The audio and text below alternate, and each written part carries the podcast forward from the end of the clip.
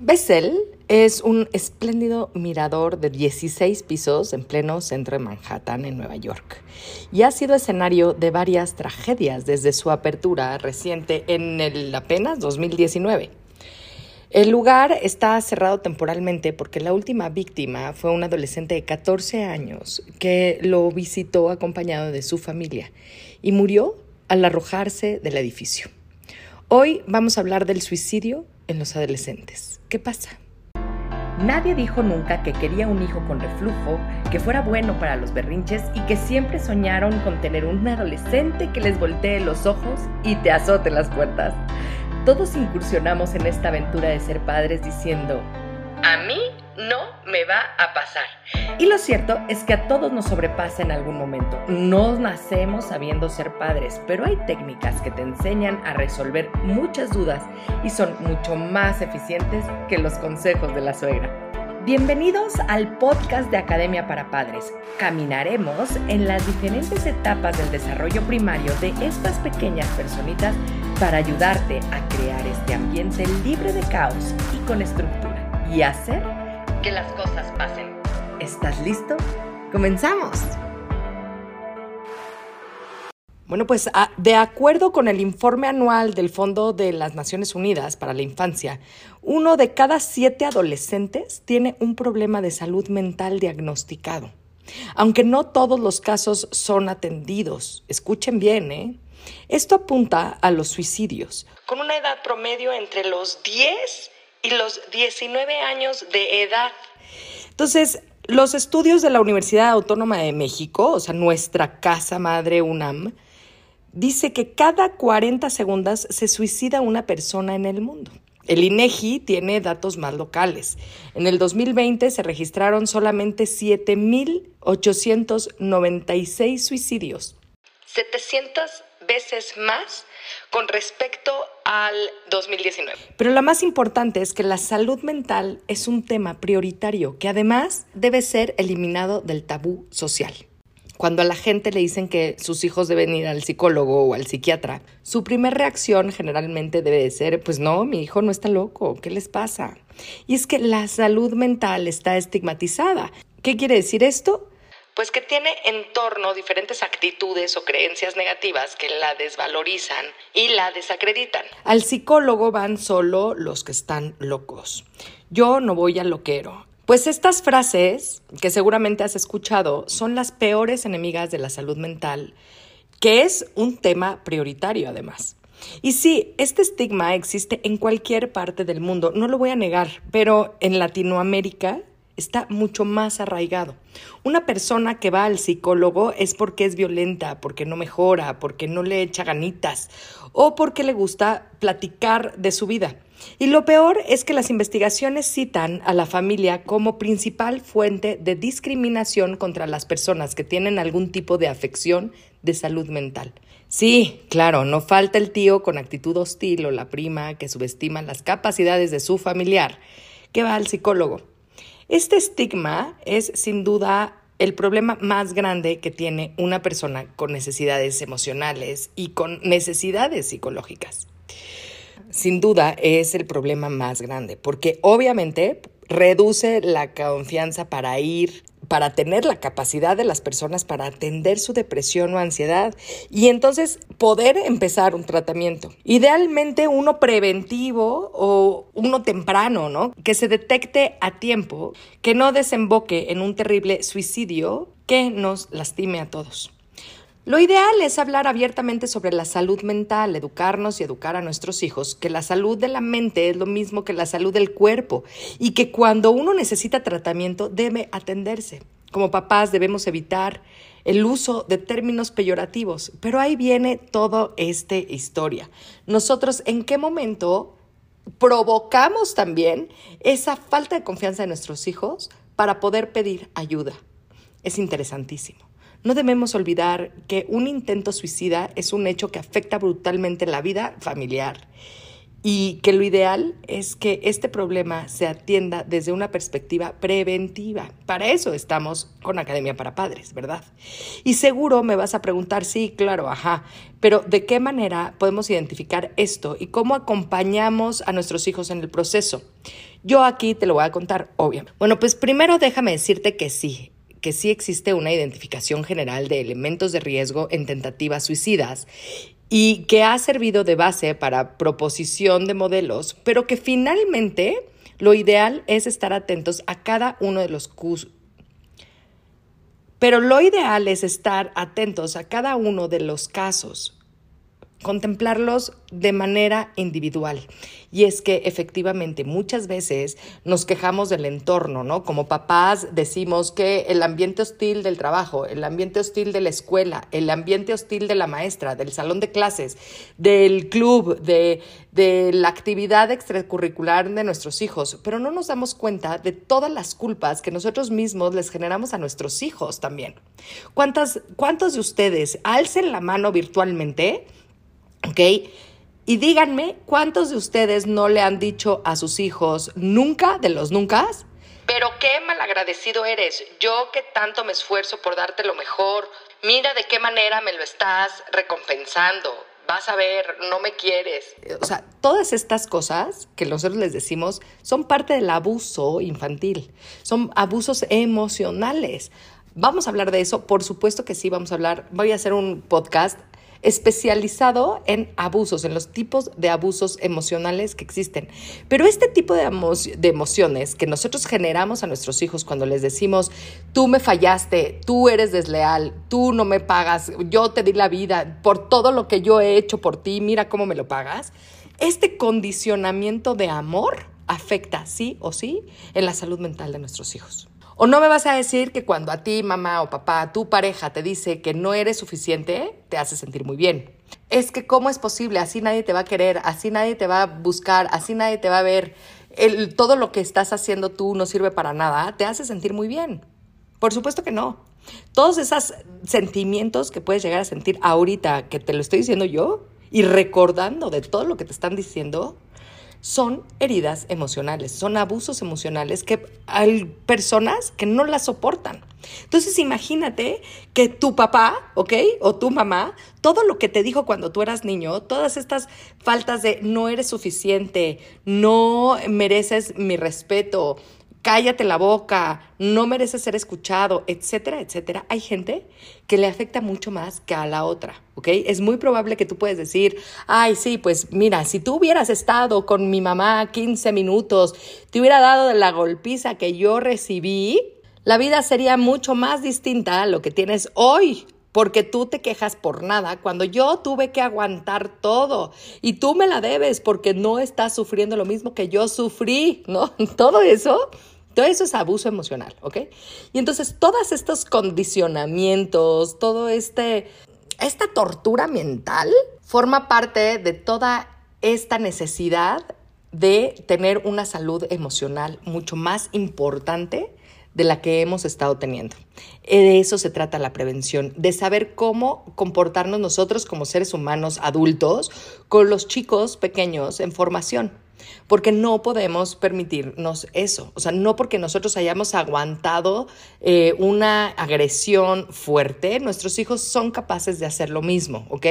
Y hay que romper con todas esas cosas, porque sí los lastimamos, sí los lastimamos. La falta de valía, la falta de valor de las personas es el punto número uno, el crucial para las enfermedades mentales, para las adicciones. O sea, imagínate, pues si no soy valioso ni para mí, ni para mi entorno, ni para mi escuela, ni para mis padres, por supuesto que mi vida no vale nada y por supuesto que se me hace más fácil poder aventarme de un decimosexto piso, ¿verdad? Entonces es vital conocernos, conectar con nuestros adolescentes y observarlos, mantener la comunicación abierta y transmitirles la confianza. Ojo, estoy hablando ahorita de los adolescentes, pero ya vimos, ya les dije que hay niños de 9, 10 años que tienen ganas de suicidarse. Es terrible. Hay libros desde el siglo XIX que hablan de esto, del bullying, de la falta de, de estabilidad emocional de los niños que se suicidaban a esa edad. Esto no es nuevo. Pues bueno, los motivos detrás del suicidio de un adolescente o de un niño pueden ser complejos. No sé si todavía te acuerdas de cómo se sentía ser adolescente, pero casi todos vivimos esa etapa. Como decíamos, eh, con muchísimos cambios que no comprendemos.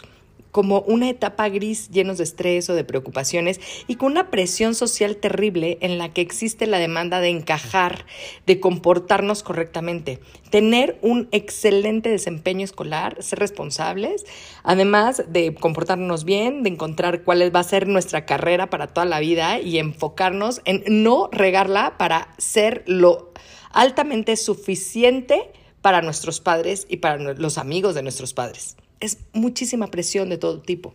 Por supuesto, los jóvenes con problemas de salud mental como la ansiedad, depresión, trastorno bipolar e incluso insomnio tienen mayores pensamientos suicidas, así como también aquellos que pasan por cambios determinantes en su vida, como puede ser el divorcio de sus padres, el fallecimiento de alguno de ellos, el acoso escolar o los cambios económicos, el abuso de drogas o alcohol, un abuso sexual o problemas con la identidad de género y la falta de apoyo de la familia, ¿ok?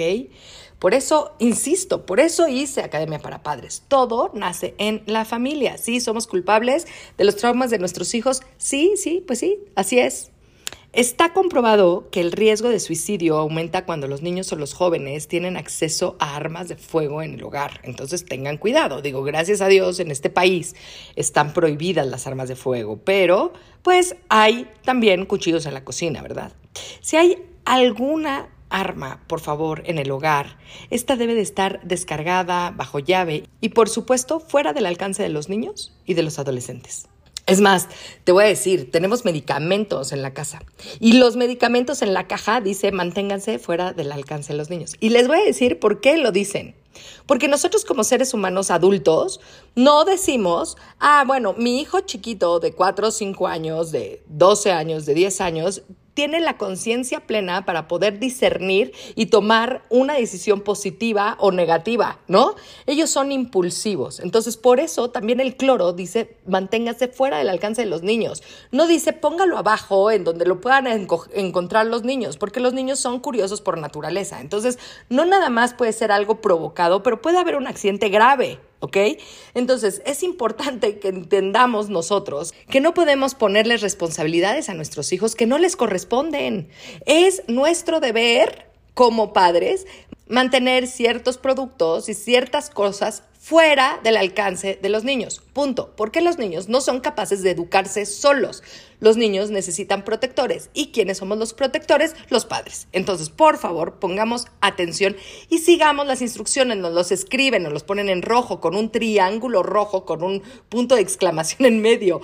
Manténgalo fuera del alcance de los niños. Es por algo. No es nada más por deporte o porque tengan que pasar la ley de la COFEPRIS. O sea, tiene porqué. La mitad de los suicidios de los jóvenes ocurren generalmente con armas de fuego. Y desgraciadamente los intentos de suicidio con eh, estas armas casi siempre tienen un desenlace fatal. Las armas, por supuesto que no son el único medio de suicidio que tu hijo tiene para para hacerlo, ¿ok?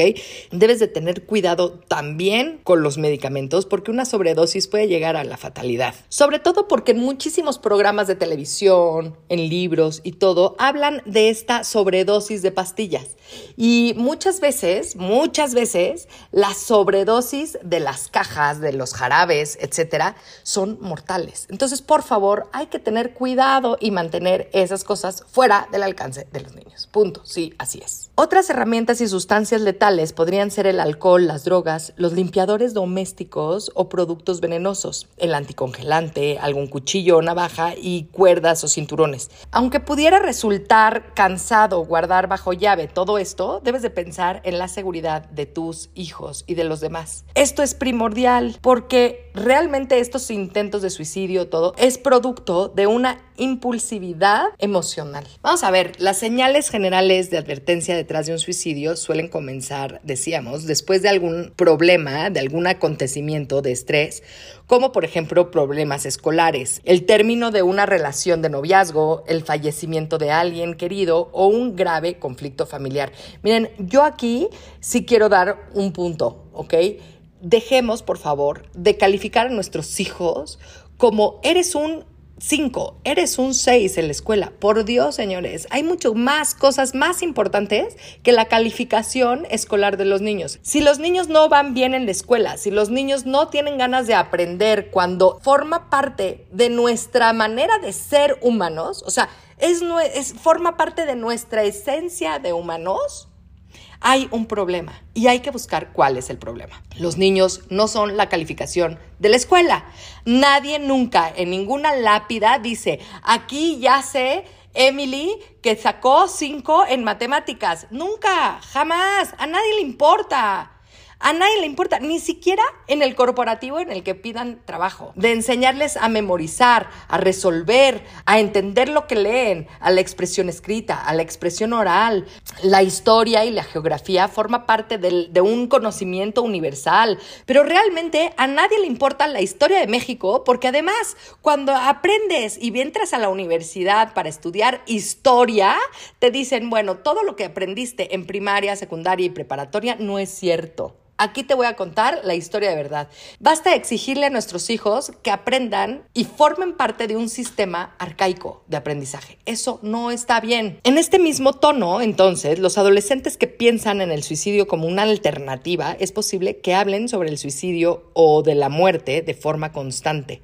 Es vital estar atentos a lo que dicen, porque puede comenzar a dar a entender que tal vez ya no está mucho tiempo aquí. Escuchemos a nuestros hijos. Dejemos de minimizar sus emociones.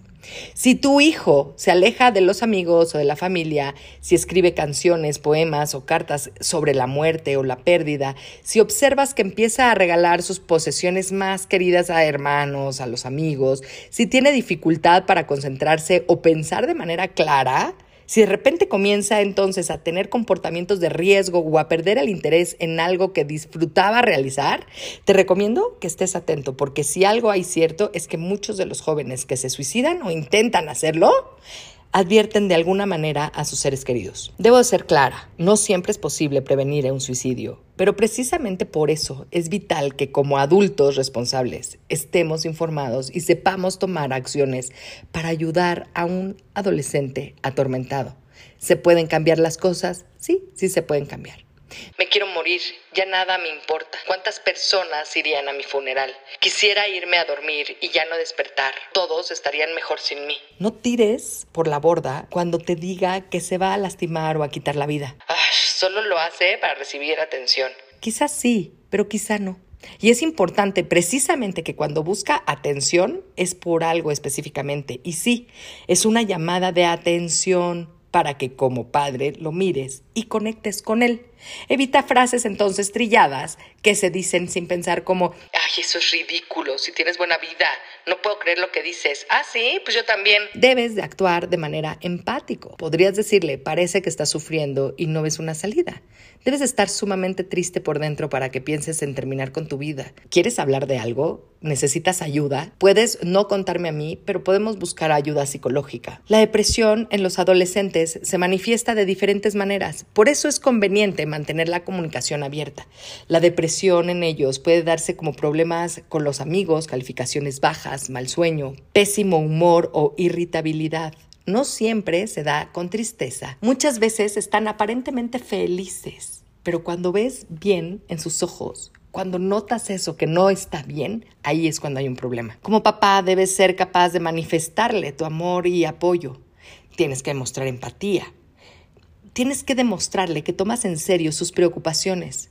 No minimices ni ignores lo que te confía porque puedes hacer que su desesperanza se incremente. Te sugiero que en el momento en el que notes que su salud mental está trastornada, tomes acción.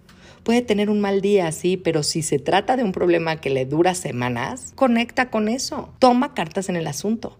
De acuerdo con las estadísticas y los datos duros, 9 de cada 10 adolescentes que se quitaron la vida tenían problemas de salud mental. Ah, pero aunque los adolescentes no hayan sido diagnosticados con alguna afección en su salud mental, también pueden estar en riesgo. Es más, hay muchísimos adolescentes que intentan suicidarse y no tienen problemas de salud mental profundos, pero sí dan señales de su inatención. Estar atentos en todo momento y conectar es la clave. ¿Cómo quisieras que conectaran contigo si estás sufriendo? Exacto. De la misma forma, conecta con tu hijo. Permanece calmado, alerta y listo para hablar con él. ¿Todo bien? Te veo triste y me importas mucho, por eso quisiera hablar contigo. Debo decirte que es muy probable que se aleje en un primer momento, porque está enojado, ¿ok? Está triste, tiene muchas deficiencias y muchas veces todas estas emociones se disfrazan de enojo e indiferencia. Pero incluso si lo hace, el hecho de que tú te hayas acercado puede hablar más fuerte que tus propias palabras y hacer eco en tu hijo. No necesitas hablar forzosamente. Muchas veces solamente con estar al lado suyo en silencio es más que suficiente. Otra cosa muy importante es que abras los ojos como papá o como mamá. A veces decimos, a mí no me va a pasar. Mi hijo no a él no le va a pasar esto. Mi hijo es fuerte, es tan fuerte como yo. Les recuerdo que sus hijos no son extensiones de ustedes. Tú no puedes saber lo que está sintiendo tu hijo como tu hijo no puede sentir lo que estás sintiendo tú. ¿Y saben qué? Que sí pasa, que jóvenes de todas las razas, identidades de género, orientaciones sexuales y clases sociales mueren por suicidio cada año. Y debo concluir diciéndote que si tu adolescente se autolesiona o corre el riesgo de suicidarse, debes tomar acción de inmediato. Llévalo a un hospital, porque la atención rápida es importantísima. Habla con tu pediatra y busca especialistas en la salud mental. Ir al psiquiatra no es malo, ir al psicólogo no es malo y pedir ayuda para transformar la conducta familiar tampoco es malo. Explícales qué sucede y pide su orientación. Escríbeme si necesitas ayuda. Yo estoy aquí para ayudarte y podemos comenzar a trabajar juntos en el momento que tú me digas. Cuando tu pequeño ingrese al tratamiento, dale tranquilidad y confianza. Y justamente tienes que cumplir con esa parte importantísima que piden todos los doctores, todos los pedagogos, todos los maestros. Necesitamos de su apoyo en casa. ¿De qué se trata el apoyo en casa? De Academia para Padres, del programa de transformación conductual que tengo. Nadie más te lo dice, nadie más te dice ABC, haz esto, nadie más. Recuérdale que todos los tiempos difíciles no son eternos y que el tratamiento y apoyo son una pieza fundamental para su recuperación. No estás solo, ni él ni tú. Acércate. Yo sé cómo ayudarte. Muchas gracias por comenzar con tu camino al cambio. No dejes de compartir este canal para ayudar a los demás en su educación parental y su sanación propia. Me puedes encontrar en Facebook, Instagram y YouTube como emilyc.daumas y Academia para Padres. Únete a la comunidad para estar más cerca y poder complementar tu camino al orden y la estructura. Hasta la próxima.